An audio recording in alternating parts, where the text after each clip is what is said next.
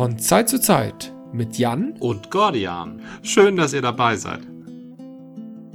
Wollen wir mal zum Thema Bier kommen? Ich fange einfach mal an, weil du ja sonst Ja. immer anfängst. Aber Sehr- du hast immer die gerne. interessanteren Biere. Habe ich heute auch. Hast du heute wahrscheinlich auch, ja. Ich habe ähm, ein, einen witzigen Standard. Und zwar habe ich ein Spa. Ja, genau. Ich habe ein helles. ja. Oh. Und zwar das Urhelle. Also das allererste Helle. Das allererste Helle wurde gebraut von der Münchner Spatenbrauerei. Ja, ja. Das Helle war ja ein Gegenentwurf zum norddeutschen Pilz, aber die Bayern hatten zu der Zeit ja nur dunkles Bier, standardmäßig. Aber dann haben sie irgendwann das Helle erfunden, so als, als Gegenentwurf zum Pilz. Ähm, es war, ist wie das Pilz ein untergäriges mit bis zu fünf Prozent und mit allem drum und dran, bloß eben nicht so stark gehopft, wie man das da im Norden gemacht hat, sondern eben weniger gehopft. Also süffiger. Weil der und die- Hopfen natürlich auch Bitternote bedeutet und dadurch eben das bittere Pilz in verschiedenen Ausprägungen. Einige sind süffiger, andere sind bitterer. Ja. Und die sagten sich, nee, bitter brauchen wir nicht. Wir wollen ja was saufen. Richtig, wir wollen es machen wie die Norddeutschen, aber anders als die Norddeutschen. Genau. Ich glaube, das ist auch so ein bisschen bayerische Eigenheit. Ja, ja. Und das erste war eben diese Spaten. Und was mir an Spaten so gefällt, ist, ich glaube, das haben sie nicht durchgängig so, aber mittlerweile haben sie wieder, also ziemlich, also ein ziemlich altes Design auf der Flasche. Also Spaten, das ist eben dieses Wappen mit dem Spaten. Und darunter steht in so richtig vertüdelter Zierschrift Schutzmarke. Spaten Münchner Hell. Da drüber über dem Wappen steht, lass dir raten, trinke Spaten. Der alte Spruch. Ja, ja, den kennt man. Genau. Auch, ich habe früher Bierdeckel gesammelt in den 80ern, da stand das schon drauf. Dann, dann sind sie sich da treu geblieben. Absolut. Und ganz oben in der, in der, äh, in der Krawatte, da steht das erste München Strich hell gebraut seit 1894. So, und da habe ich gedacht, ich greife mal zu einem hell, aber dann muss es auch das helle sein und deshalb habe ich mir ein Spaten genommen. Fast 130 Jahre alt. Ja. Wunderbar. Ich habe hier, ah, da muss ich ja gleich noch ein bisschen ausführen, aber ich habe hier ein dänisches Bier. Mhm. Und zwar, wenn ich das richtig sehe, von der Brauerei Farnö. Farnö ist eine Insel. Mhm. Ach so, dann ist es nämlich das Farnö Brückhaus, also das Farnö Brauhaus. Aha. Und das heißt Swain oder Swine Forkbeard. Sven Gabelbart. Ja, genau. American Style Barley Wine. Ah, Barley Wine ist ja eigentlich der. Barley ist der, das, woraus man Whisky macht, ne? Barley ist die Gerste, daraus macht man auch Bier. Ach, das macht man auch Bier, richtig, genau. Äh, Das ist überhaupt mein Stimmt. Punkt. Ich habe in der Schule gelernt, die vier Hauptgetreidesorten, also oder die vier Getreidesorten, Nebengetreidesorten kannten wir ja nicht. Hafer, Gerste, Roggen und Weizen. Ja. Und ich habe als naiver Mensch, ich, Hafer kannte ich aus der Haferflockensuppe zum Frühstück und ich dachte, die anderen nimmt man natürlich zum Brotbacken und so. Auch, Das, ja. das, ja, aber nee, Gerste kannst du überhaupt nichts mitbacken. Gerste ist nee, nur aus für Gerste Alkohol kannst da. du nichts machen, nee. Das Gerste stimmt. ist nur für den Alkohol da. Das hat man uns in der Schule damals nicht gesagt, in der Grundschule. Ich bin wirklich empört. Das ist eine Wissenslücke, die habe ich erst, ja, eigentlich so richtig bin ich mir erst so im letzten Jahr darüber im Klaren geworden, dass mein Grundschulwissen mir zwar die ganze Vielfalt der Notwendigkeit dieser vier Getreidesorten äh, dargelegt hat, aber gar nicht erklärt hat, warum wir dann jetzt unbedingt Gerste brauchen. Ja, vielleicht ist nicht jede Form des Wissens für jeden in jeder Lebenssituation einfach sinnvoll. Vielleicht, vielleicht. Aber das fand ich da so rückblickend sehr bemerkenswert, weil Gerste war für mich immer einer der Standards. Und ich bin, ich, ich habe nie nach dem Gerstenbrot gefragt. Aber, aber irgendwie bin ich auch nie auf die Idee gekommen, wieso eigentlich Gerste? Gibt Ja. keinen Kuchen, gibt kein Brot, gibt kein leckeres Gebäck. Was macht man mit dieser mysteriösen Gerste? Mysteriöse Gerste. Bier und Schnaps. Also Svein Gabelbart oder Sven Gabelbart, da muss ich Ja. gleich mal klug scheißen, war ein gerne. Wikingerfürst. Und er war übrigens, der, sein, sein Vater ist ja viel bekannter. Also heutzutage noch. Wir führen seinen Namen fast täglich im Munde, der moderne Mensch. Jeder kennt die Rune seines Vaters. Sein Vater war nämlich Harald Blauzahn. Und nach ah, dem ist, ist natürlich Bluetooth genannt. Genau, Bluetooth benannt. Und dieses B, äh, dieses Wikinger B, äh, ja. das Symbol von Bluetooth, das war eben die Rune von Harald Blauzahn. Und Harald Blauzahn war der Chef der Wikinger von Jütland. Also das ist das, was wir Festlandsdänemark nennen. Ja, und das ist ja, ja schon ein ziemlich großes Land, ja. Das ist, das ist schon ziemlich groß. Königssitz war Riebe, also an der Nordsee, also auf der mhm. anderen Seite, na, ist nicht direkt an der Nordsee, aber ist also auf der anderen Seite. Mhm. Und, ähm, und, und Sven Gabelbart, das war eben sein Sohn. Der soll angeblich sogar mal ein paar Tage lang König von England gewesen sein, was aber zu seiner Zeit sehr viele Wikingerfürsten waren. Das also, war ja, ne. wenn wir die einschlägigen Se Serien sehen, dann haben wir ja so einige Anführer und Könige und sonst was in England. Ja, ja also zur Zeit der Wikinger war, war England immer irgendwie vakant. Mhm. Das, das war immer irgendwie zu haben. Ja, und der, der Däne nennt ihn halt Swine. So, okay. Ja. Ich mach das mal auf. Ich bin gespannt. Es hat 10,9 Prozent, wie man das ja auch von einem Barley Wine vermuten soll. Die Geschichte vom Barley Wine hatten wir, glaube ich, schon mal erzählt. Das war irgendwie ein Versuch, hm, als die Engländer und die Franzosen sich mal wieder gestritten hatten, sowas wie 100-jähriger Krieg oder ich weiß nicht was. Und ja. die Franzosen einfach keinen Wein mehr schicken wollten oder es einfach eine Handelsblockade gab, da haben sich die Engländer einerseits den Gin überlegt als ähm, Ersatz für die härteren Alkoholiker, die man aus Wein machen kann. Und als Ersatz für den Wein war offenbar der Ansatz, den Barley Wine zu machen, der dicht dran an den Wein kommen sollte. Naja, also halte ich für Gerücht, aber die Traube, Idee finde ich. Gerste. Egal. Alles die Idee finde ich aber super. Ja, die Und Idee ist hübsch. Macht mal das Bier stärker. Mhm. So. Ich habe letztens von der gleichen Brauerei schon ein IPA gehabt und das fand ich sehr, sehr lecker. Und deswegen bin ich sehr zuversichtlich. Ich hatte ja schon einmal einen Barley Wine vor einigen, ja, ich weiß gar nicht, Jahren von Kervida. Mhm. Und den haben sie leider nicht wieder aufgelegt, aber der war damals auch, oh, das ist auch so ein Getränk, das, dem muss man sich so lang durchs Trinken annähern. Und der Unterschied zum Wein ist, ich habe hier jetzt ein Pintglas voll. Und beim Wein, beim Wein üblicherweise nicht. Da habe ich mehr so 0,2 oder manchmal auch 0,1. Ja, Wein ist ja aber auch immer noch doppelt so stark, ne?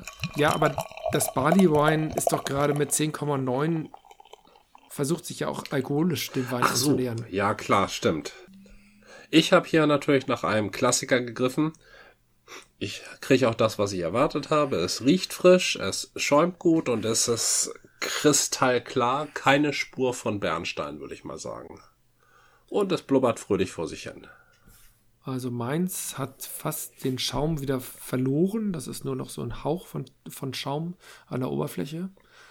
Es ist trüb, es ist so mitteldunkel, nicht mehr Bernstein oder nur noch mhm. sehr dunkler Bernstein. Geht so in Richtung Rotbier ähm, und riecht schwer und fruchtig. Also das haben sie schon gut gemacht. So, dann würde ich mal sagen, auf das, was es wert ist. Auf das, was es wert ist. Oh ja, sommerliche Süffigkeit, gar nicht mal so unbitter, wie es eigentlich äh, von der Konzeption her proklamiert ist, aber ähm, süffig, ja. Süffig, vielversprechend, rundum gelungenes Produkt. Schaum bleibt immer noch vorhanden. Schnüffel nicht unangenehm. Ein helles, wie es im Buche steht. Das Baliwein ist sehr ja, das nimmt den Mund so ein. Also es ist schwergewichtig, es füllt den Mund ganz intensiv aus, durchaus so in Richtung, geschmacklich in Richtung, ähm, also es geht eher ins Flaumige. Mhm. Ich weiß gar nicht, woher dieser Geschmack kommt. Es ist ein ganz, ganz rund, tatsächlich nicht so sperrig wie das Barleywein, was ich damals getrunken habe. Ist echt gelungen. Aber du trinkst nicht so weg, sondern du trinkst es eher wie Wein. Es ist auch alkoholisch, man merkt das so. Großartig. Ja.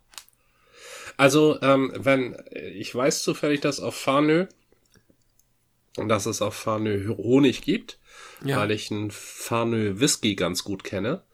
Und Mhm. der übrigens auch Farnö, nee, nicht Whisky, sorry, ich kenne einen Farnö Rum. Ein Farnö Rum kenne ich ganz gut Ja. und der ist eben mit Honig ange, ähm, angesüßt. Mhm. Und das ist äh, eben äh, Farnö-Honig. So, und daher weiß ich, dass es da Honig gibt. Und ich würde ja natürlich, was naheliegend wäre, ist, wenn du ich da so ein Wikinger-Bier habe, also ein Bier oder ein Barley-Wine, was speziell nach einem Wikingerfürsten benannt wäre, wenn da man irgendwie Honig mit reingemischt hätte. Das wäre irgendwie naheliegend. Denn dann wärst du ja so Ja. schon auf halbem Wege zum Met. Ja, und Met ja. ist ja das, was der Wikinger ja quasi nur getrunken hat. Angeblich, stimmt denn das? Ich dachte, das wäre auch ein bisschen jetzt aus der Jetztzeit verzerrt worden. Ja, also es ist tatsächlich so. Also es gibt zahlreiche Metfunde. Okay. Ja, das, das ist, ist so. Aber ob die das nun häufig zu sich genommen haben oder nur auf der Reise, das ist nicht klar. Ah, ich sehe hier aber, also sie führen drei Malzsorten auf. Ähm, Abbey Malt, Chateau, Cara Blonde und keine Ahnung. Und sie sind aber auch im, da, das ist tatsächlich das Entscheidende, würde ich sagen. Es sind einfach die richtigen Hopfen da drin. Citra, Ja. Cascade und Green Bullet. Nee, Was? Green, Green Bullet oder Bullet, Bullet heißt es ja. Ähm, und dann gibt's aber auch noch Aroma, wobei ich nicht weiß, ob sie das Aroma jetzt beschreiben. Ja, doch, ich glaube, das beschreiben sie nur. Karamell, Rosinen, Malz, äh, Fix, was? Fix? Und Oak. Fix. Fix. Eiche. Ja, finde ich jetzt. Äh, das Problem ist, es ist ein bisschen lütt geschrieben. Oder heißt es Fox?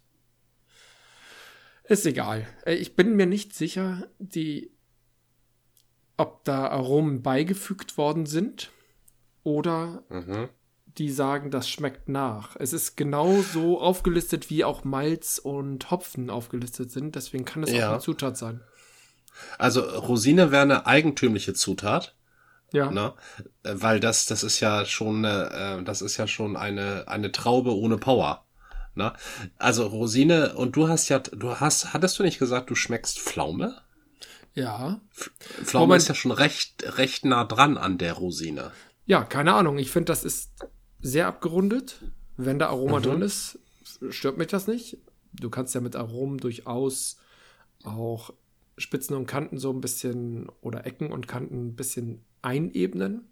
Und das Ja. ist beim Barley Wine vielleicht keine schlechte Idee, wenn du dem Wine-Charakter so ein bisschen dich annähern willst. Also ich finde super. Hat was.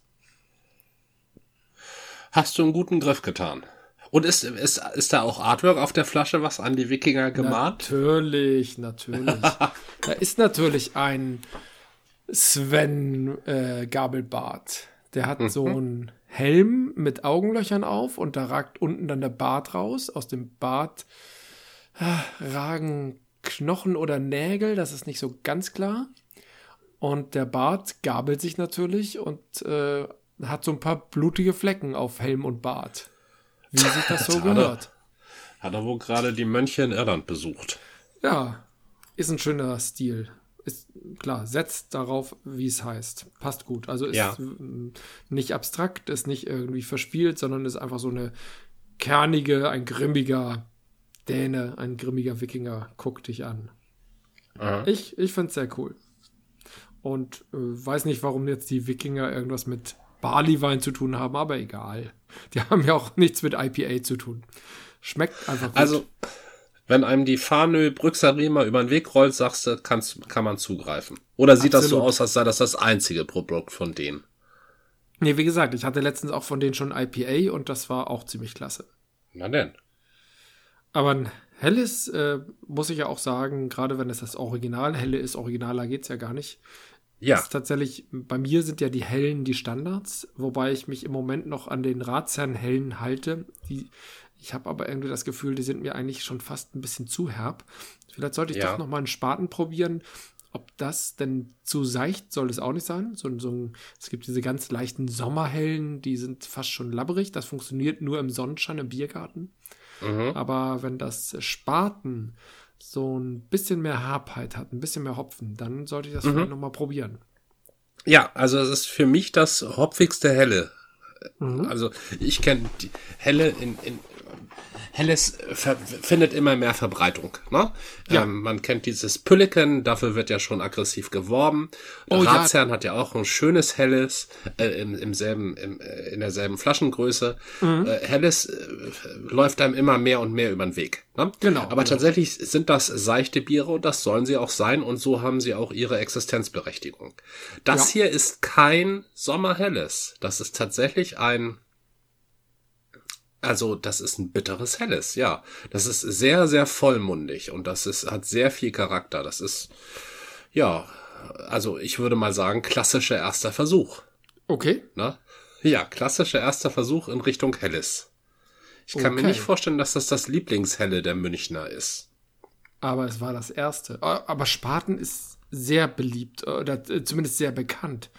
Ich weiß ja. nicht, ob es beliebt ist. Nachher sind die so wie Holzen in Hamburg. Wobei Holzen hat auch seine Freunde. Sonst gäbe es das Bier nicht mehr. Richtig. Ähm, insofern, über Bier kann man immer nur streiten. Also, die einen sagen, das ist das beste Bier, die anderen sagen, das schmeckt nach Plörre und da kommt man nicht auf einen Punkt. Ich würde ja sagen, Bier und Kunst, das sind so Dinge, über die kann man nicht streiten.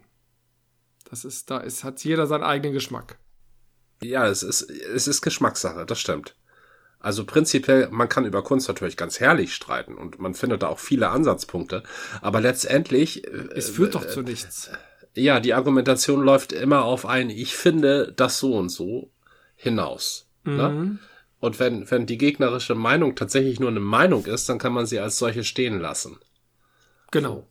Beim, beim Bier ist es vielleicht insofern ein bisschen anders. Nein, das funktioniert auch mit der Kunst. Du kannst dich in Sachen reinfinden. Wir finden uns öfter im Bier rein und das ist natürlich beim Craft-Bier, beim variantenreichen Bier viel wichtiger, als wenn du jetzt deinen Standard hast und triffst auf einen, der, was weiß ich, wir früher, wir sagen, Astra ist unser. Und mhm. dann treffen wir auf andere Leute, die sagen, ja, Holzen ist doch das beste Bier. Da kann man nicht drüber reden. Das ist einfach, da ist auch Dogma drin, da ist auch Haltung drin, da steckt viel mehr dahinter als einfach, das ist das Bier, was mir schmeckt und das da nicht. Ja. I Image, Image, ganz wichtig, so, solche Dinge. Schmeckt mir, schmeckt mir nicht, ist natürlich immer ein Argument, aber über Bier kann man ja auch gerade deshalb so viel reden, weil es eben so vieles gibt. Und man sich doch vielleicht auf irgendeiner Ebene immer trifft. Ne? Auch wenn, ja. wenn, wenn der eine sagt, äh, Holsten ja, muss es sein. Und der nächste sagt, nee, Holsten von wegen, Astra, das ist das einzig wahre. Mhm. Ähm, da, dann mag man sich darüber auseinandersetzen, aber vielleicht trifft man sich bei der gegenseitig sich bestätigenden Überzeugung, dass das Tannenzapfbier aus Freiburg eine ganz leckere Spezialität ist, wenn es gerade mal kein Holsten oder Astra gibt. Zum Beispiel. Oder man, ja. da kann sich aber auch Oder drauf man, treffen, dass diese Südbiere alle Plörre sind. Richtig, genau, dass man gemeinschaftlich mit äh, Überzeugung zusammen das Helle ablehnt. Genau, Hauptsache aus Hamburg. Oder, Oder aus dem Norden. Ja. Ja, das, da, da gibt Bier sehr viele, sehr viele Möglichkeiten. Hauptsache, man lehnt nicht Bier grundsätzlich ab. Ja, da hat natürlich auch jeder das Recht dazu. Es gibt sogar Leute, die lehnen Alkohol ab, gerade in der Jugend heutzutage. Und bei den jungen ja. Leuten äh, ist Alkohol immer weniger angesagt. Und das ist auch völlig in Ordnung. Aber was, was spannend, ja was spannend daran ist, genau, früher hat das immer bedeutet, du trinkst keinen Alkohol, irgendwie dann kannst du dich nicht integrieren, so in die Richtung, oder kommst du hier nicht in unsere Community. Einfach weil diese, der Kult um den Alkohol so entscheidend ist. Also das ja. darf man ja nicht vergessen. Heute trinken die Leute aber dann, was weiß ich, Energy Drinks sind dann sehr beliebt oder, oder solche Sachen oder Mate und da bilden sich dann andere Kulte und die kann man dann vielleicht wieder verknüpfen. Ist mir doch egal, ob du Mate, Energy Drink oder ein Bier trinkst. Hauptsache, wir haben Spaß. Hm. Also es ist schon ein Unterschied, weil, also ich bin ja, vielleicht bin ich, ich bin ja sehr ländlich sozialisiert ja. worden. Und Was da das Bier anbelangt, ja, bin ich es doch auch. Also Bier. Ja, ne? Und ja. das da ist Bier trinken nicht einfach nur Durst stillen. Nein, nein. Oder Alkohol Das ist- trinken, das, das war nicht, um den Durst zu stillen. Also Das ist ein sozialer Akt. Party. richtig. Und da wurde auch Kult, da gab es auch Kulte drum. Also das gab äh, die richtige Art, eine Bierflasche aufzumachen. Mhm. Und äh, eben das richtige Bier.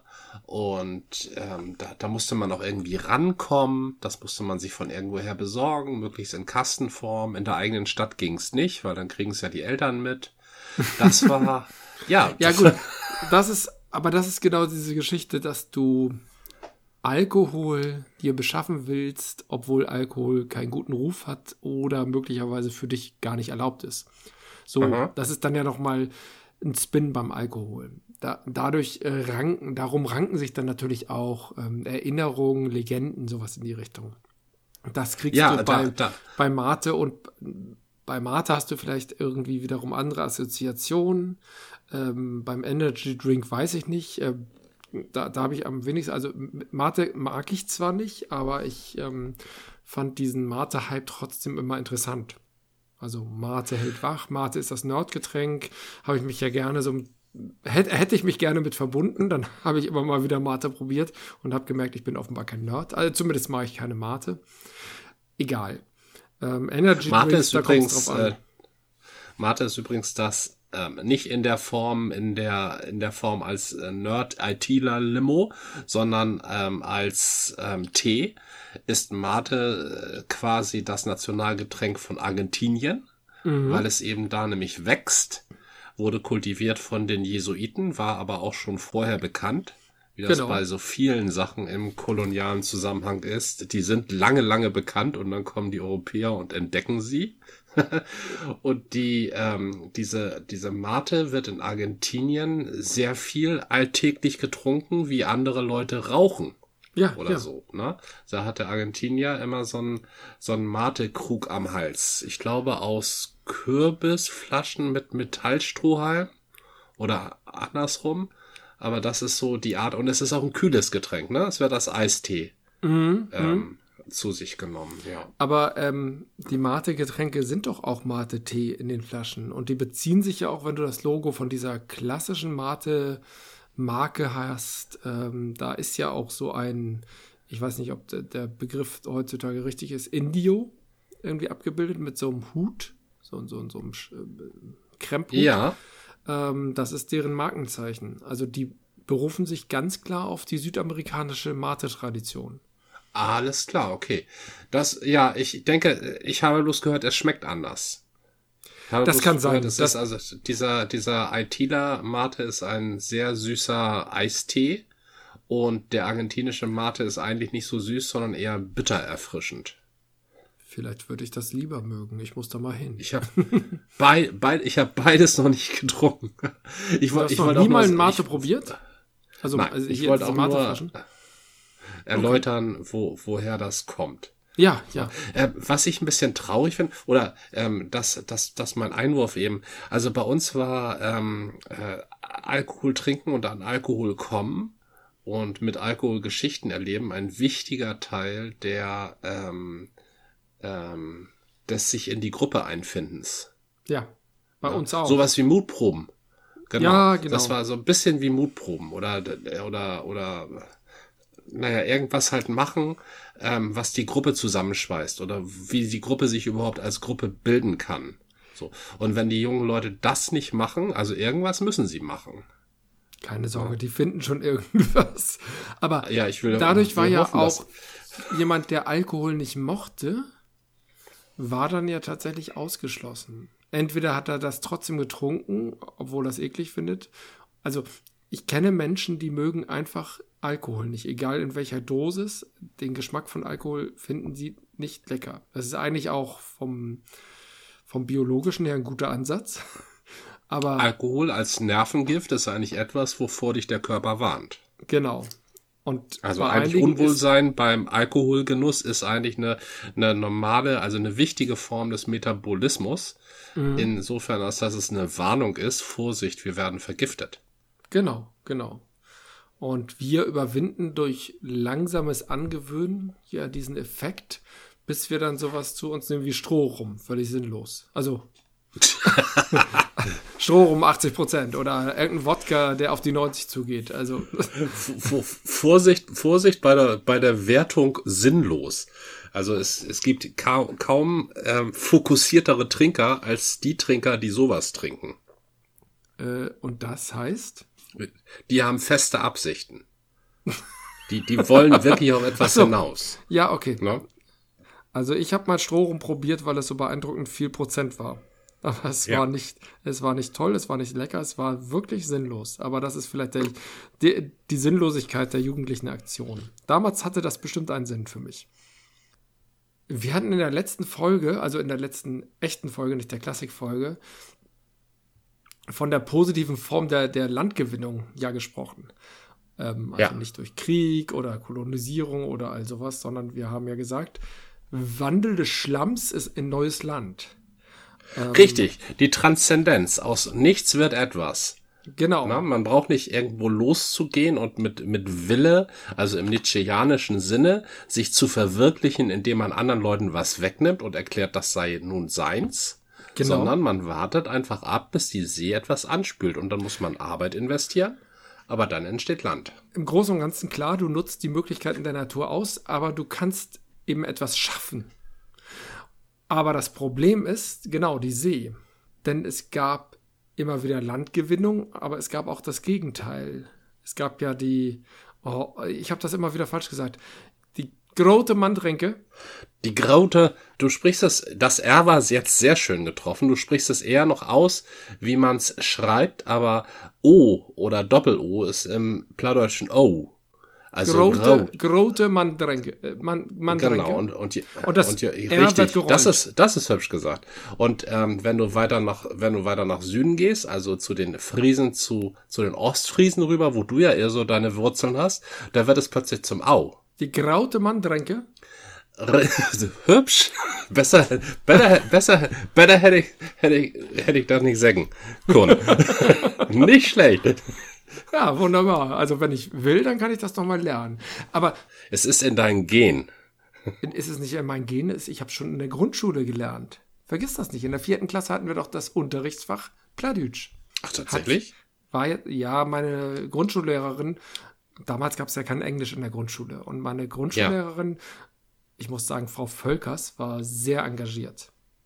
Und die hat gesagt, die Kinder lernen ja jetzt ab der fünften Klasse Englisch und dieser dieses Konzept Fremdsprache, das könnten wir doch schon mal den Kindern beibringen, indem wir hier mal mit Plattdeutsch anfangen. Ich habe da nicht so gut Fuß fassen können. Ich habe in dem plattdeutschen Theaterstück, was wir gespielt haben, die einzige hochdeutsche Rolle gespielt. Aber, aber trotzdem hatte ich natürlich äh, auch meine Freude an, an Plattdeutsch und kann auch ein paar Begriffe und ich glaube, ich habe da auch ein gewisses Gefühl für, aber die Kinder, die aus der Gegend kamen oder die ein Sprachtalent äh, oder eine Sprachaffinität reicht ja, es muss ja nicht gleich ein Talent sein, hatten. Die, die aus der Gegend kamen, kannten Plattdeutsch noch von ihren Eltern oder Großeltern. Mhm. Und die besser mit Sprache umgehen konnten als ich, kamen damit auch gut zurecht. Und ich war jemand, ich habe gerne eine Theaterrolle übernommen, aber Plattdeutsch bitte nicht. Also da fühlte ich mich total unsicher. Ja weil ich bei Sprache auch wie bei vielen anderen Dingen die Sachen versuchen möchte zu durchdringen. Und Sprache durchdringst du nicht, sondern Sprache erarbeitest du dir. Das ist ein Prozess. Und ich würde, heute habe ich das ein bisschen überwunden und arbeite viel mit oder äh, lebe viel mit Ungewissheiten. Aber damals hätte ich gerne das gesamte Ding erstmal Intus gehabt und, also ist kein Alkohol, sondern Sprache, Intus gehabt und dann hätte ich gesagt, jetzt kann ich damit umgehen. Und diese Unsicherheit, damit kam ich überhaupt nicht klar. Ja, ich, ich verstehe. Ja, es ist vor allen Dingen ist es auch, es ist zudem, also du, du musst damit klein anfangen mhm. und das große Ganze, das kannst du noch gar nicht, ne? Genau. Aber du, du taumelst da so rein, indem du so, so zwei, drei Dinge machst, wie eigentlich auch ein Kind Sprache lernt, aber als Kind ist genau. man da nicht ganz so leicht zu verschüchtern. Eigentlich. Genau, du bist ne? einfach so ganz sehr naiv, kleines Kind. fängst du einfach an nachzuplappern. Ja. Und du tüdelst einfach los, ja. Ja, und wenn, wo du das nicht hast, da, da kommt die Unsicherheit jetzt. Und dann bleibt man eigentlich eher stumm. Zumal Sprechen ja eigentlich auch etwas sehr, sehr Persönliches ist. Genau. Man, man gibt etwas von sich Preis. Man wird laut in der Welt. Und wenn man das dann machen soll in einer äh, Sprache, in der man sich nicht zu Hause fühlt, das kann ich sehr gut nachvollziehen. Ich muss sagen, ich hatte diese Problematiken nicht. Aber wir haben auch nicht in der Grundschule ähm, Theater gespielt. Also ihr wart da schon ziemlich weit. Muss ihr hattet gar kein Theater? Keine Vor oder äh, ich meine, irgendeine Form der Vorführung? Nee, Für nicht in der Eltern? Grundschule. Oh. Nee. Tatsächlich hat mein Kind schon in der ersten Klasse irgendwie jetzt gesungen. also, also, wir hatten ah, doch, also wir hatten so eine Art Vorführung, wir hatten ja Vogelschießen. Und das ja, war okay. eben für die Eltern. Ja, ne? ja, super. Also da, da haben wir so kleine Sportspiele gemacht und dann äh, abends gab es so einen Ball und da gab es viel Tüdelüt auf dem Schulhof, wo wir hin und her marschieren mussten mit Blumenkränzen. Also das war, ja, aber das Aber war, ihr habt nichts also, vorgetragen oder so? Nee, da haben wir nichts vorgetragen, nee. Mhm. Nee, da haben das, sowas wir hatten zwei mehr. oder drei Theater, na, von zweien weiß ich es noch, zwei Theaterstücke in der Grundschule gehabt, die wir für die Eltern dann aufgeführt haben. Das wir haben Fußballturniere gemacht. Ja. Also die, die vierten, äh, die, die oh, stimmt, Klassen, Nee, das hatten wir nicht. Wir haben keinen Sport gehabt. Vier also Klassen also, gegeneinander. Nee. es, Sport kam erst später. Und da habe ich auch richtig gelost. Also, wenn ich bei Sprachen unsicher war, war Sport für mich die Katastrophe. Ihr hatte keinen Sport in der Grundschule? Natürlich, aber nicht mit ähm, irgendwelchen Turnieren oder äh, irgendwas, wo andere Leute zugucken können. Das war einfach nur. Ach so, nee, also wir hatten große, also große, was heißt große Fußball? Also das war eben das, wo die Stadt dann zusammenkam. Ne? Mhm. Wenn die, wenn die Grundschüler, was heißt die Stadt notwendigerweise alle Eltern? Also es war dann schon voll. Und dann haben die, das reicht ja. haben die Klassen gegeneinander gespielt. Nee, aber vorgeführt haben wir nichts und Plattdeutsch kam so ein bisschen mit, weil die Lehrer immer ein bisschen Plattdeutsch gesprochen haben. Ja, natürlich. Äh, insbesondere, ist, wenn sie ja, geschimpft ja. haben. das, ja, genau. Man schimpft am besten in, in Mundart. Das schimpft sich ja, viel besser. Richtig. richtig. Aber um, um zu ähm, Plattdeutsch zurückzukommen, Grote oder Graute Mandränke, äh, die war ja. vor 600 Jahren in etwa. Und Wie das berühmte Gedicht von Detlef von Lilienkron schon sagt, ja. Ja, aber das hatten wir schon mal am Wickel und das äh, lässt sich auch mit 300, 400 oder 500 Jahren sprechen. Und ich glaube, er hatte. Stimmt, da ändert sich vom Rhythmus her nichts. Genau, das passt alles. Ja, klingt gut. Ja. Aber ich glaube, es war 1400 irgendwas. Oder 1500 irgendwas. Ja. Nee, ich glaube. Ja, ich glaube so. eher, das war 1400 irgendwas. Ja, ne? Und mhm. worauf ich hinaus will, die ursprüngliche Landmasse dessen, was heute Schleswig-Holstein ist, zog mhm. sich raus bis auf die Höhe von Sylt. Das war mhm. alles Land. Da waren es Flüsse, Priele, Flüsse, irgend so ein Mittelding dazwischen. Aber da waren ganz viele landgewonnene Gegenden, unter anderem die ja durch das Gedicht berühmte Stadt Rungholt. Das ist zutreffend, ja wollt ihr dann irgendwann wieder Rungholt gründen? Wobei Rungholt ist ein bisschen nördlicher, ne? Ja, also da sagst du, meine, meine Frau macht auch ständig, also ständig diese Fehler, obwohl ich das schon hundertmal gesagt habe. Dithmarscher und Nordfriesen, das sind zwei verschiedene Völker. Und das ja, sind es die, ja auch. Die mögen sich nicht. Dithmarscher sind Sachsen, oder? Dithmarscher ist ein sächsischer Vorstand. Ja, richtig. Und hm. die. Und Friesen sind Friesen. Friesen sind halt Friesen, richtig. Und beides sind hm. die, ähm, also bei, deren Schicksal ist halt, also das Dithmarscher Schicksal und das Friesenschicksal ist halt ein Schicksal, ein und dasselbe Schicksal. Es sind die beiden Gruppen, die nicht mit rübergegangen sind nach England, um die Welt zu erobern. So. Na, das mhm. sind die, die zurückgeblieben sind. So. Und, und das werfen sie sich, glaube ich, gegenseitig vor oder so, oder irgendwo daher muss das kommen. Rungholt ist äh, Nordfriesland. Das ist was völlig ja. anderes. Das ist.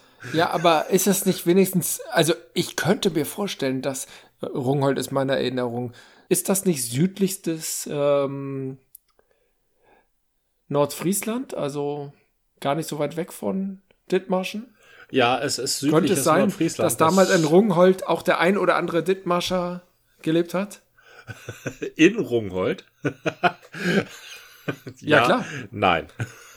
Nein. Also in, in Rungholt hat garantiert kein Dithmarscher gelebt. Also die Dithmarscher und die ähm, Friesen, die mögen sich nicht seit immer.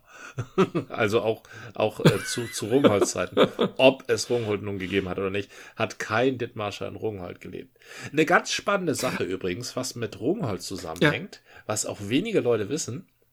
Ähm, na okay, was weiß man schon über solche Sachen? Also Rungholt ähm, ist ja eine Stadt gewesen oder zumindest eine Ansiedlung, die äh, irgendwann während der Stor Sturmflut der großen Mandringe ähm, untergegangen ist, also verloren gegangen ist. Da waren allerdings nicht alle Rungholder weg, nur weil die äh, Stadt untergegangen ist. Es haben sich auch Rungholder retten können, insbesondere die, mhm. die über Schiffe verfügt haben. So. Ja, klar. Und diese Rungholter haben sich gerettet nach Süden auf die Insel Eiderstedt, da wo auch St. Peter-Ording liegt.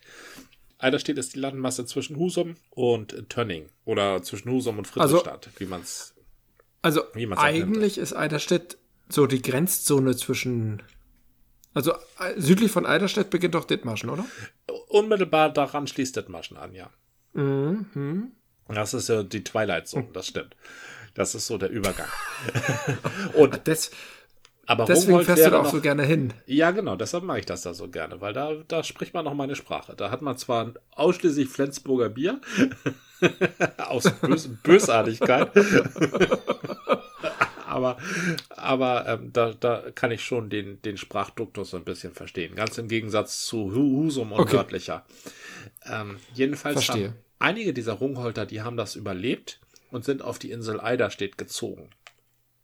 So, weil sie allerdings ähm, Flüchtlinge waren, hat man sie da nicht eingemeindet und hat sie dazu gezwungen, so eine eigene äh, Festung, also die haben sich eine eigene Festung gebaut, ähm, eine, mhm. ein Haubarg, also ein längliches friesisches äh, strohgedecktes Haus, wo gleichzeitig Steine ja. und Leute drin lebten. Haubarg nennt man das da. Was, äh, was im Übrigen in ähm, norddeutschen, vielleicht auch im südlichen, weiß ich nicht, aber in norddeutschen Bauernhöfen ganz üblich war.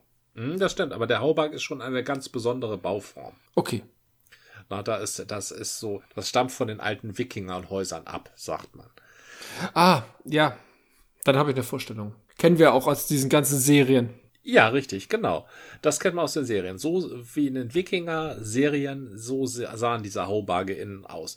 Und dieser Haubarg, den die okay. sich da gebaut haben, zum Teil aus den Resten ihrer Schiffe, den haben sie Wogemannsburg mhm. genannt. Sie haben sich nämlich selber Wogemänner genannt und haben äh, das Piratenbusiness aufgezogen an der Küste. Ach, wie schön, ja. Ja, weil Wogemann, ja also Wellen, Wellenmann. Wellenmann. Oder ja, Wellenleute. Man muss sich das eben vorstellen, mhm. das waren Flüchtlinge aber mhm. es gab keine Willkommenskultur. Ne? Obwohl sie quasi aus einer Bevölkerung stammten, aber die wollte keiner, weil die hatten ja ihre Stadt verloren. So war das damals. Na, wenn du, wenn deine Stadt weg war, ja, dann bist du, dann bist du ein vaterlandsloser Geselle, dann schützt dich kein Recht, ne? dann gehörst du nirgendwo zu, bist niemandes untertan. Das ist ja nicht immer toll, wenn keiner da ist, der für dich einsteht. Dann bist du quasi vogelfrei. Dann bist du quasi vogelfrei. Ja, wobei vogelfrei ist noch heftiger. Vogelfrei ist ja quasi eine Sta Strafe, ne? Jeder darf dir Böses. Ja. Aber vogelfrei äh, ist quasi eine Aufforderung Moment. dazu, dass jeder dir Böses tut, ne? Genau. Aber bei jetzt mal das Beispiel. Rungholt geht in einer Katastrophe unter. Es gibt äh, Flüchtlinge mhm. und was weiß ich, äh, Rungholt wird äh, keine 10.000 große Stadt, äh, 10.000 Leute große Stadt gewesen sein, sondern eher 500. Und ähm, 100 überleben und landen dann in Eiderstedt. Und die werden dann aber von den dortigen Dorfbewohnern abgewiesen. Ja. Eben keine Willkommenskultur. Ja. Dürfen sich aber irgendwo da so am, in einer noch, ja, wo bekamen die denn dann Land? Weil auf Land hat ja immer jeder Anspruch. Ja, also das war wildes Land. Es war kein mhm. eingedeichtes Land, es war eben Vorland und kein Deich war Aha, davor. Okay. Und wenn da ein Deich davor ja. war, dann hat die Mandränke ihn sowieso zerstört. Ne? Also das Stimmt, war ja. einfach mhm. wildes Land. Das heißt, so ein Haubarg stand natürlich zu der Zeit auf einer sogenannten Wurt oder einer Warft. Also einer künstlichen. Warften kennen wir ja auch von, von, von den Halligen und so. Ja. Richtig, mhm. genau, wie auf den Halligen. Also eine künstlich aufgeschüttete Erhebung. Darauf haben sie ihr Haus gesetzt. Mhm. Und dann haben sie angefangen, um zu Geld zu kommen, weil äh, richtige Arbeit war nicht. Die konnten sich ja nirgendwo als Knecht anstellen lassen, da als ungewollte Zuzöglinge, ähm, haben sie einfach Schiffe überfallen vor der Küste. Und das Ach, haben sie ein, ja, pf, das klingt jetzt ganz romantisch, aber ähm, das hat Nein, das überhaupt nicht. Das ist ja die. Aber das, ich meine, das, das spiegelt sich doch in der heutigen Zeit wieder. Hat, ja, Leute kommen als Flüchtlinge zu uns und wenn wir nicht gerade eine Kriegssituation haben und dann sagen, ihr kommt, ihr dürft alle zu uns kommen, sondern die in Anführungszeichen normalen Flüchtlinge, Wirtschaftsflüchtlinge, kommen hierher und dürfen nicht arbeiten. Ne? Mhm. Das ist das ist hier so, oder erst arbeiten, wenn sie irgendwie eine Arbeitsberechtigung haben, aber das ist ja gar nicht so einfach zu bekommen. Gerade wer- wenn der, der Aufenthaltsstatus kritisch ist und die nicht gewollt sind, rein rechtlich auch. Und dann gehen die in die Illegalität. richtig. Und das aber genau das gleiche Spiel haben sie damals doch auch. Das war genau dasselbe, ja, richtig. Das, also die waren, waren nicht gewollt, waren aber trotzdem da, hatten nur sich, ne, hatten nur sich, gegen konnte sich nur aufeinander verlassen. Äh, staatliche Strukturen existierten für sie nicht, außer ähm, auf der Gegenseite, also als Gegnerschaft. Also wandten sie sich dem äh, der Piraterie zu, der Küstenpiraterie. Und das, wenn man sowas macht, dann wird die Obrigkeit natürlich auf dich aufmerksam. Aber leider nicht im Guten. Aber leider nicht im Guten. Und dann schickte der Kaiser, also aus dem fernen Aachen regierend, oder was weiß ich, wo der gerade saß zu der Zeit, äh, schickte einen sogenannten Amtmann dahin, ähm, der stationiert war, ich glaube, in Tondern. Aber das weiß ich nicht. Also der da irgendwo in der Gegend. Das, das sind so diese, also das ist ähm, für mich das Faszinierende an solchen Vorgängen in dieser Zeit. Da kommt, da bist du Ja. irgendwie so ein, so ein Staatsbediensteter im Nirgendwo. Ne? Der Kaiser ist Mhm. 5000 Kilometer entfernt. Den hast du noch nie gesehen. Wenn du vielleicht mal jemanden gesehen Aber du hast dann einen Brief. aber dann kriegst, dann kommt so ein Brief an mit dem Siegel. Hallo, ähm, Amtmann, geh mal nach da und da und löse mal das Problem. Ne? Äh, der Ja. Kaiser selbst weiß So natürlich auch versuche ich das in Projekten ja auch. Ja, Also ich versuche ja auch, ich habe hier ein Problem, ich gebe das, das nennt sich Delegieren. sehr hübsch. Aber die Leute, an die du delegierst, der, von deren Fähigkeiten, die kennst du, oder? Die Leute, an die du delegierst, die kannst du schon mal so ein bisschen einschätzen. Ja, ein bisschen einschätzen trifft es ganz gut. Kennen ist immer zu viel gesagt. Ja. Wenn ich Leute kenne, wenn ich glaube, Leute zu kennen, dann kenne ich sie wahrscheinlich nicht. Ah, okay. Aber gesehen hast du sie vielleicht schon mal. Naja, in Zeiten der Corona-Zeit immer nur als Avatar, ne? also, na, ja, jetzt, jetzt sehe ich sie natürlich wieder.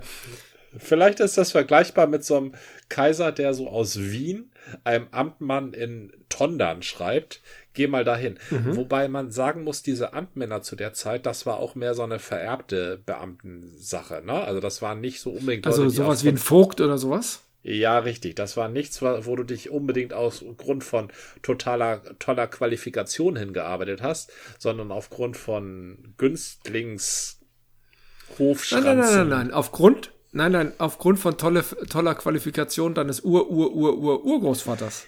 Richtig, genau. Das, und das hat dich dann dazu gebracht, da rumzusitzen. Und dann kommt Mhm. irgendwie so, ein, so ein Brief vom Kaiser, geh mal dahin und klär mal das Problem. So, und dann gibt es keinerlei Strukturen. Ne? Also wenn beim Tatort der große Kommissar, der Kommissar aus der großen Stadt kommt, dann kann er sich beim Tatort an den Land- oder Dorfpolizisten wenden und dann geht's da weiter. Ne? Aber wenn so der Amtmann aus Tondern ins äh, 80 Kilometer südlich gelegene Eiderstedt berufen wird, dann kennt er da niemanden. Und das Tolle ist, Ja. da, da kennt ihn auch niemanden. So. Und wenn er da, da mit dem Kaiserbrief rumwedelt, da, also das führt nicht dazu, dass er ernst genommen wird. Ne? Also Hatte er Personal, um es mal so auszudrücken? Also hatte Das- er irgendwie Unterstützung? Also not, notwendigerweise muss der so zwei, drei Söldner an seiner Seite haben, sogenannte Spießgesellen. Ne?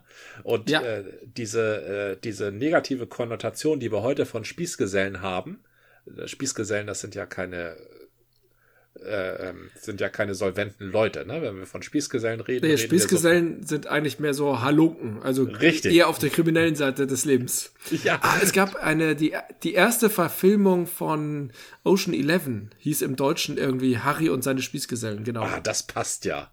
Das passt. also ob es Harry war, passt. weiß ich nicht mehr, aber Ja, heißt ja, ich glaube, der deutsche Titel. Harry Ocean. glaube ich. Aber Ja, Harry Ocean heißt. Ja, aber vielleicht war es eher Frankie und seine Spießgesellen. Frankie, das war ja Frank Sinatra, kann das sein? Richtig, genau. Das war eher Frankie Ja, und natürlich. seine Spießgesellen, ja. Also der Ja, ja. Spießgeselle ist eigentlich eine ehrbare Sache. Der Spießgeselle ist der Assistent eines Ritters. Na, das ist der Spießgeselle. Erstens ein Geselle und zweitens Ja. hat er einen Spieß. Gute Sache, ja. Spieß hat auch nicht jeder. Das ist eine komplexe Waffe, so ein Spieß. Na? Mhm. Jedenfalls wirst du dann dahin beordert und dann kommst du da rangeritten und dann hat sich dieser Amtmann da in der Gegend, hat sich, äh, hat Leute zusammengetrommelt. Jetzt wollen wir mal gegen die Wogemänner vorgehen. So, und das hat er, hat er auch geschafft. Er hat da eine Truppe zusammengestellt und hat diese Wogemänner ausge, ähm, aus, auserobert. Also überfallen Ja. und äh, weg vertrieben. Und von denen hat dann nie jemand was gehört. Das, das sind so, für mich sind das Leistungen, die diese Leute damals da vollbracht haben. Du musst da ins Nichts gehen und du kennst das ja, Projekte, an die keiner richtig glaubt, die dir aber übertragen Ja, ja. werden. Ne? Ja, aber trotzdem Leute vertreiben, die vorher schon vertrieben bzw. Flüchtlinge sind, finde ich so ein bisschen unehrbar. Ja. Äh, aus heutiger Zeit, also wird heute genauso gemacht. Da werden dann Zäune gebaut und äh, Pushbacks und was, was da nicht alles äh, gemacht wird. Ja. Das äh, ist in einigen Ländern ja sehr beliebt. Griechenland, Ungarn, ich glaube ähm, Kroatien, die sind da alle ganz groß. Nee, Ungarn ist, glaube ich, eher durch den Zaun aufgefallen, genauso wie, wie die Polen. Ähm, aber das ist genau das, was heute ja auch noch gemacht wird, nur sind die Begrifflichkeiten anders. Hier kümmert euch mal um die doofen Flüchtlinge, die sind ja alle illegal. Ja, warum sind die denn illegal? Weil sie nichts Legales machen können. Und das ist so eine, die haben die vermutlich nicht alle getötet, aber sicherlich einige. Und dann wurden die vertrieben und sind irgendwo anders gelandet. Sag mal, in Dithmarschen war doch auch eine gewisse Strandpiraterie beliebt. Könnte es sein, dass die da gelandet sind? Strandpiraterie? Ich- Was ist das denn für bösartige Gerüchte? Habe ich mal gehört. Sorry, ist ein Gerücht. Ähm, Ja, also Strandpiraterie kannst du natürlich betreiben, wenn du da wohnst. Ne? dann, dann ist das natürlich, äh, äh, äh, wie nennt man das dann, äh, Tradition. Ne? Dass man aus purer Ah, ah, Lebensfreude, Tradition. ja, aus purer Lebensfreude wird dann in der Nacht am Strand ein Feuer entzündet, weil man sich eben so freut zu leben, sei- sich des Ja, Lebens freut. ja. Ne? Und wenn dann Das die- nennt sich heute im Amtsdeutsch Brauchtumsfeuer. Brauchtums, ja genau, Brauchtumspflege war das. Richtig. Und, und wenn da die, wenn da irgend so ein dänisches Schiff kommt und diese Feuer da für die Einfahrt zur Elbe hält und dann links abbiegt und äh, voll in Matsch fährt, da kann man ja nichts für. Ne? Dann geht man natürlich hin und fragt, ob man helfen kann. So, und dann spricht der Däne nur Dänisch. Und dann missversteht man Da sich. kann man ja nicht helfen. Ja, ja. Genau, da führt eins zum anderen. Und, ja, und, Und dann, nachher hat man 50 tote Dänen und ganz viel Kram. leckere Sachen. Äh, Kram, was man so braucht. Genau. Das Alltag. ist was, das ist was Mhm. völlig anderes, ob man da sein, als Alteingesessener sein Brauchtum pflegt oder ob da irgendwelche Leute von irgendwo herkommen. Und das ist eben das Finstere. Die kamen ja nicht von irgendwo her. Die kamen von zehn Kilometer weiter nördlich. Na? Von Aber das gab's nicht halt. mehr. Ja, aber das gab's Mhm. einfach nicht mehr. Und das ist eben eine, ähm, da sieht man mal, dass es ein Urinstinkt des Menschen ist, ein offensichtlich ein Urinstinkt des Menschen, das Fremde abzulehnen und als feindlich zu begreifen und nicht als Juhu, ähm, jetzt werden wir alle, ähm, wie heißt das? Bunter und diverser. Das ist erstrebenswert.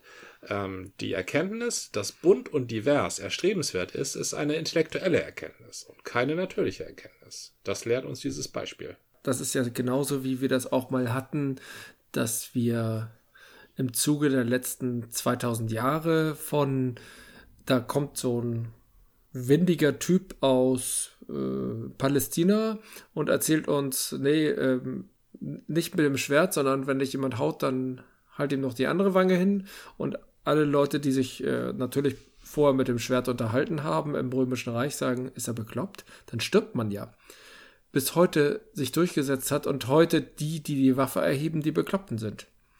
Also das waren schon immer die Bekloppten, aber früher ging das nicht anders. Ähm, kommen wir doch noch mal auf diese miese Behandlung von Flüchtlingen zurück. Also von wegen Flüchtlingswillkommen oder eben, naja, eben Flüchtlingsunwillkommen. Wenn da eine Stadt Rungholt untergeht, das ist ja, ist ja eine kritische Situation und Panik. Ja. Und das führt dazu, dass plötzlich ein Schwung von, was weiß ich, 100 Leuten, war damals ja schon viel, oder 50, wie auch immer, Ja. Leuten in ein bestehendes Gemeindewesen reinkommt und die Leute, die da schon sind, fühlen sich erstmal bedroht. Und zwar nicht bedroht weil, wegen Waffen, sondern wirtschaftlich bedroht. Mhm. Und deswegen versuchen sie, die irgendwie zu vertreiben oder einzuhegen oder abzugrenzen. Mhm. Aber zu erkennen, dass das eigentlich Potenzial bietet, waren sie nicht fähig. Ja. Das ist ja erstmal Konkurrenz. Na? Das, das werden ja, das, das sind ja, du hast ein, du hast ein Sozialsystem, das funktioniert und plötzlich kommt jemand und ist plötzlich über, also übrig, also überflüssig. Ja, Na? Und der will aber auch essen. ja, ja. Das war die Denke damals. Deswegen haben die Leute ja auch in den Städten alles immer. Was heißt die Denke? Also das ist, das ist eine, äh, das Ja. ist eine einfache Ressourcenfrage, weil, weil du eben keine Stadt bist. In der Stadt lässt sich, lässt sich viel auffangen, weil in einer Stadt viel produziert wird und auch viel flexibel ist. Ne? Und, aber auf dem Land ist eben nicht viel flexibel. Auf dem Land, da Ja. wo, wohnt nicht einer erstmal da an der Hecke und dann wohnt er da an der Hecke, wie in der Stadt. Auf dem Land, da wohnt einer in einer Karte. Und die Karte, wenn die dem nicht gehört, dann muss er sie mieten. Und wenn er sie mietet, muss er Geld verdienen. Und wenn er kein Geld verdienen kann, darf er nicht in der Karte leben. Wenn es seine Karte ist, dann nimmt er die Karte, wenn er sie irgendwo hinstellt, nimmt er jemandem Land weg. Das Land ist im Schweiße des Angesichtes gewonnen. Die Rungholder, die plötzlich da waren, haben des, den Kok nicht mit eingedeicht. Die hatten da nichts Ja, zu beigetragen. Die sind dann später gekommen und haben gesagt, oh, das ist ja ein netter Kok, wir wollen hier auch wohnen. Und die Leute, die den Kok eingedeicht haben oder deren Väter den Kok eingedeicht haben und da richtig viel geopfert haben, die haben gesagt, äh, wir sind wer seid ihr überhaupt? Wir haben ja den Kok eingedeicht, wieso sollten wir euch aufnehmen? Na? Das ist schon, das ist ja keine Unfreundlichkeit, das ist eine, das ist ein rationaler Gedankengang. Ah, man, man könnte ja auch darüber hinausgehen und sagen, okay, ihr, ihr seid jetzt von Rungholt geflohen und euch geht schlecht. Ihr habt hier nichts, aber ihr könnt für uns arbeiten und dann kriegt ihr sogar Kost und Logis oder sowas. Also man könnte Ja. sich das ja auch zunutze machen. Ja, das war allerdings kein kapitalistisch. Ja, das stimmt. Das ist richtig. Das war allerdings kein kapitalistisches Wirtschaftssystem, sondern ein Wirtschaftssystem, das nicht auf Wachstum ausgerichtet war, sondern ein Wirtschaftssystem. Hallo, die haben Köge gebaut. richtig, Die genau. haben Köge Aber dann gebaut und versucht, das. das, ja. das war Wa- das war Wachstum, ja. Aber da ging es nicht darum, dass der Bauer mehr produzieren wollte. Der wollte in erster Linie das produzieren, was er im Vorjahr hatte. Na, es war Ah, kein okay. kapitalistisches System, wo du plötzlich Arbeitskräfte, wenn die ankommen, eingliedern kannst, sondern die Arbeitskräfte waren da. Jeder Bauer hatte einen Hauptknecht, zwei Nebenknechte und noch Mhm. drei, vier andere Bedienstete und der brauchte keinen fünften. Denn der fünfte wollte Ja, ja, auch ja. nur essen. Ne? Also in erster Linie essen. Also der musste versorgt werden. Und es gab nicht mehr Ja, zu verstehe. produzieren. So. Also klar, in einem kapitalistischen System, da kannst du Leute aufnehmen ohne Ende. Klar, weil es immer in Mhm. Richtung Wachstum geht. Und das sind ja auch dann Konsumenten, die was kaufen. Aber in so einem präkapitalistischen System, in ein Lehnssystem, ne? in ein System, wo du, wo, wo, wo man genau das haben will, was man im Vorjahr hatte, da brauchst du keine zusätzlichen Esser. das dann lass mich mal folgende Gedanken haben.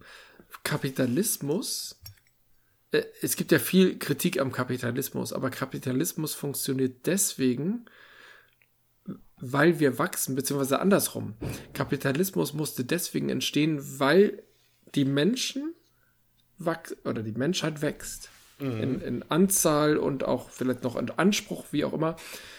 Deswegen konntest du nicht in einer Lehnsgesellschaft, die statisch bleibt und sagt, wir haben hier unsere drei Knechte und das bleibt so, sondern wir wachsen und müssen irgendwie damit umgehen und deswegen nehmen wir uns die zusätzlichen Arbeitskräfte, die zusätzlichen Ressourcen, personell wie auch ähm, von, von Materialien, wie auch immer, und können damit Wachstum bewirken, um wiederum alle damit zu erreichen, sage ich mal. Glücklich zu machen, wird zu viel gesagt, aber allen irgendwie was zukommen zu lassen. Demnach ist, ist nur ein Gedankengang. Ich weiß nicht, ob der ähm, schlüssig ist. Ist der Kapitalismus eigentlich eine Antwort oder ein Ergebnis aus dem menschlichen Wachstum, also dem Wachstum der Bevölkerung an sich schon? Wir mussten Kapitalisten werden, weil wir gewachsen sind. Sonst hätten wir damit nicht umgehen können, sonst hätten alle, die neu dazugekommen wären, rein in Anzahl gestört und hätten das System gesprengt. Oder haben es ja gesprengt. Es gibt ja kein Lehnssystem mehr. Man könnte das so sehen, der Kapitalismus ist die Reaktion auf ähm, urmenschliches Bestreben. Abenteuerlos mhm. woanders hingehen, mal was anderes zu sehen, vielleicht noch ein Kind extra zu machen. Ähm, Im Gegensatz dazu ist zum Beispiel der Sozialismus, der von uns hier als Reaktion auf den Kapitalismus interpretiert wird. Ne? Das ist ja, ja. Sozialismus ist, ist die Gegenstrategie von Marx und Engels. Das ist ja dann wieder ein Rückschritt in das Planbare. Und deshalb hat der Sozialismus ja diese vier, fünf, sechs, acht Jahrespläne entwickelt. Ne? Ähm, und die mhm. Jahrespläne würden ja gestört werden, wenn plötzlich zusätzliche Menschen herbeikommen. Ne?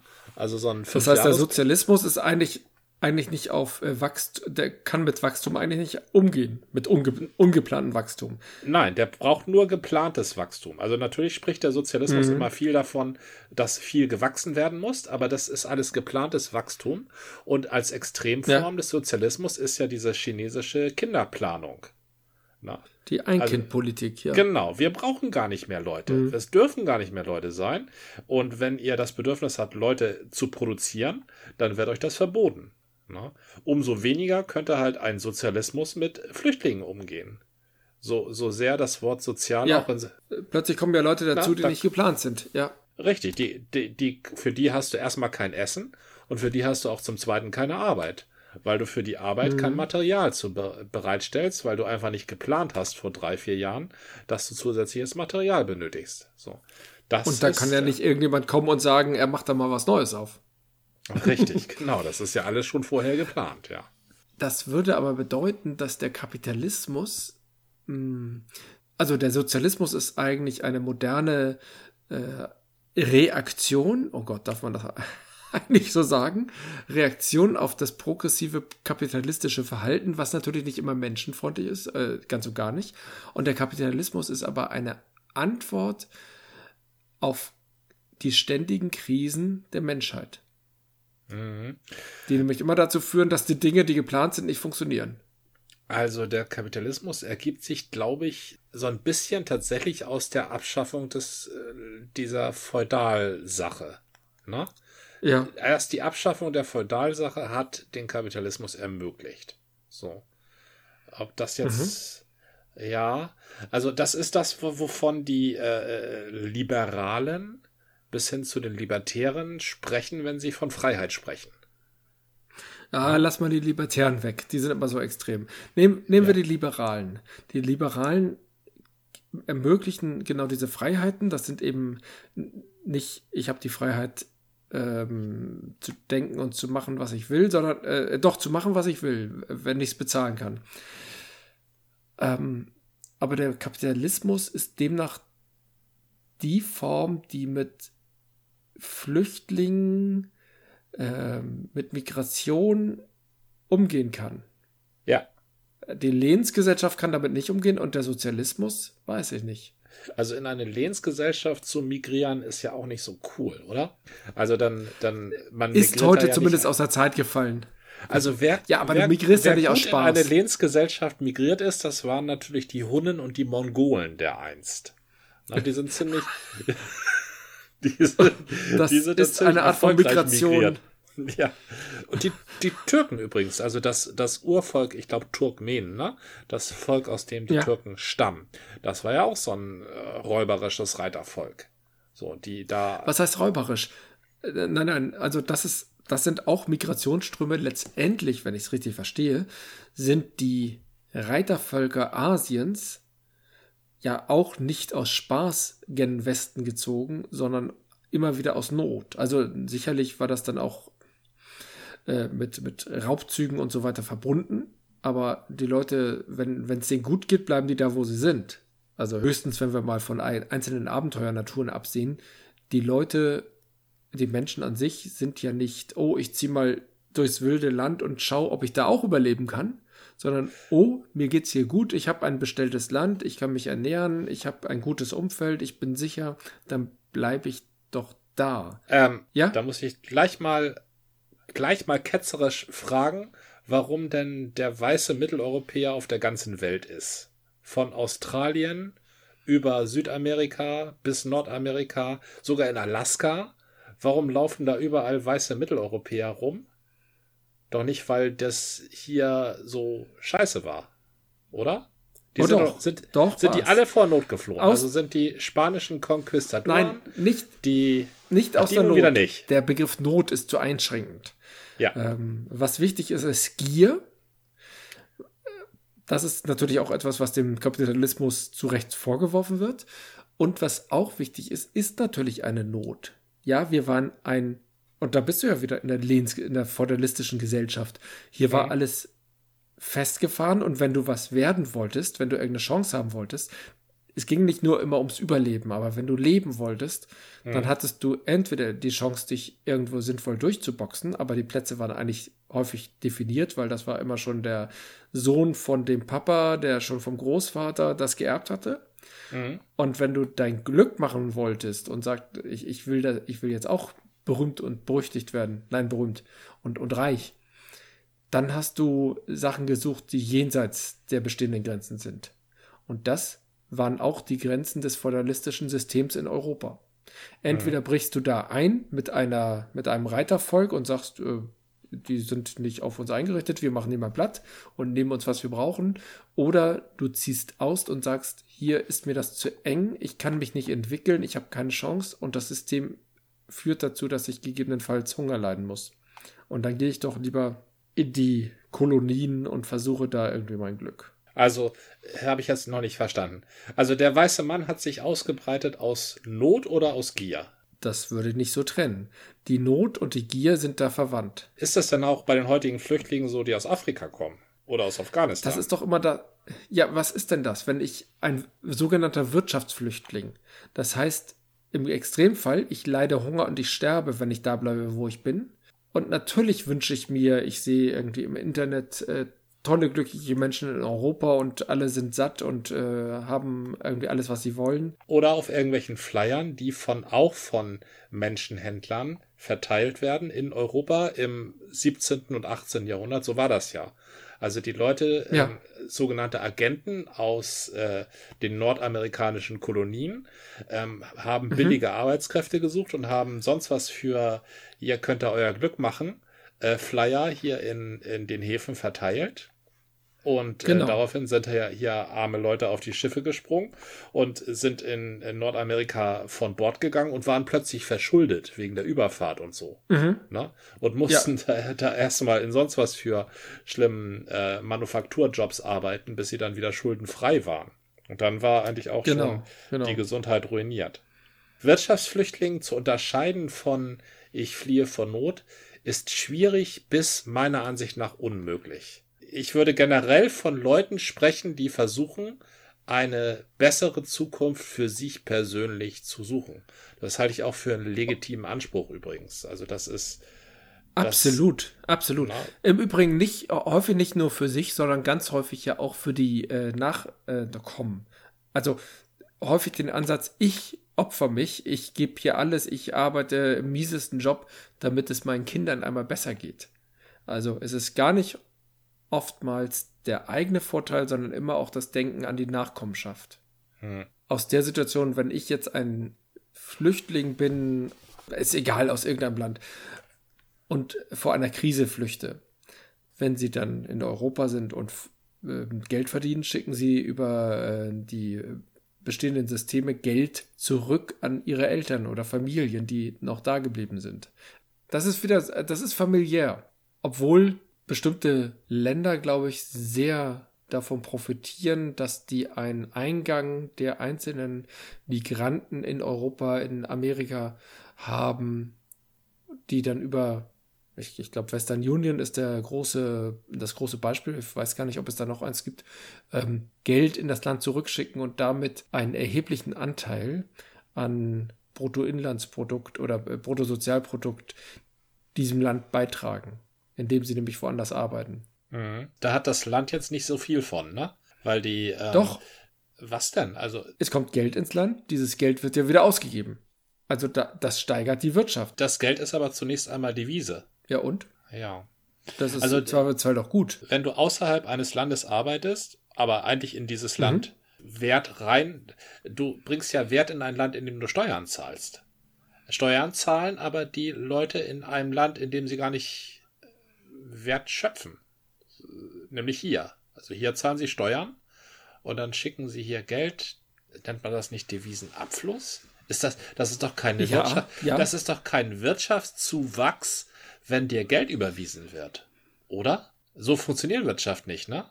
Äh, doch. Wirtschaft funktioniert, indem Mehrwert erwirtschaftet wird. Wirtschaft funktioniert, indem du, indem Leute in deinem Land Rohstoffe zusammenfügen für eine Summe X und das dann in ein anderes Land verkaufen für eine Summe X plus Y. Mhm. Dann ist Y der Mehrwert und du Ja. hast eine gute funktionierende Wirtschaft. Das ist Wirtschaft. Aber, Aber wir reden doch von Ländern, aus denen die Leute fliehen.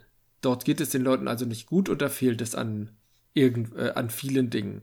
Und wenn die jetzt aber Geld zurückbekommen, dann können die sich mit diesem Geld äh, wieder ihre, ihr Leben finanzieren und damit treiben sie natürlich auch wieder die Wirtschaft an. Das ist so, als wenn du irgendwie losziehst und dein Glück machst und zurückkommst mit einem Sack voll Gold. Und dieses Gold bringst du dann in dein Land ein und davon profitiert das ganze Land. ich habe irgendwie die Ahnung, dass das kein gesundes Wirtschaftssystem ist. Aber Das ist kein gesundes Wirtschaftssystem, weil es ja auf Asymmetrie beruht. ja total, ne? Also ideal Ja. wäre es, wenn wir alle wir genauso wirtschaften, wie du dargestellt hast, dass wir Mehrwert schaffen durch unsere Aktion, durch unsere, durch unsere Arbeit. Richtig. Das war eine Folge des Podcasts von Zeit zu Zeit mit Gordian Und Jan, bis zum nächsten Mal.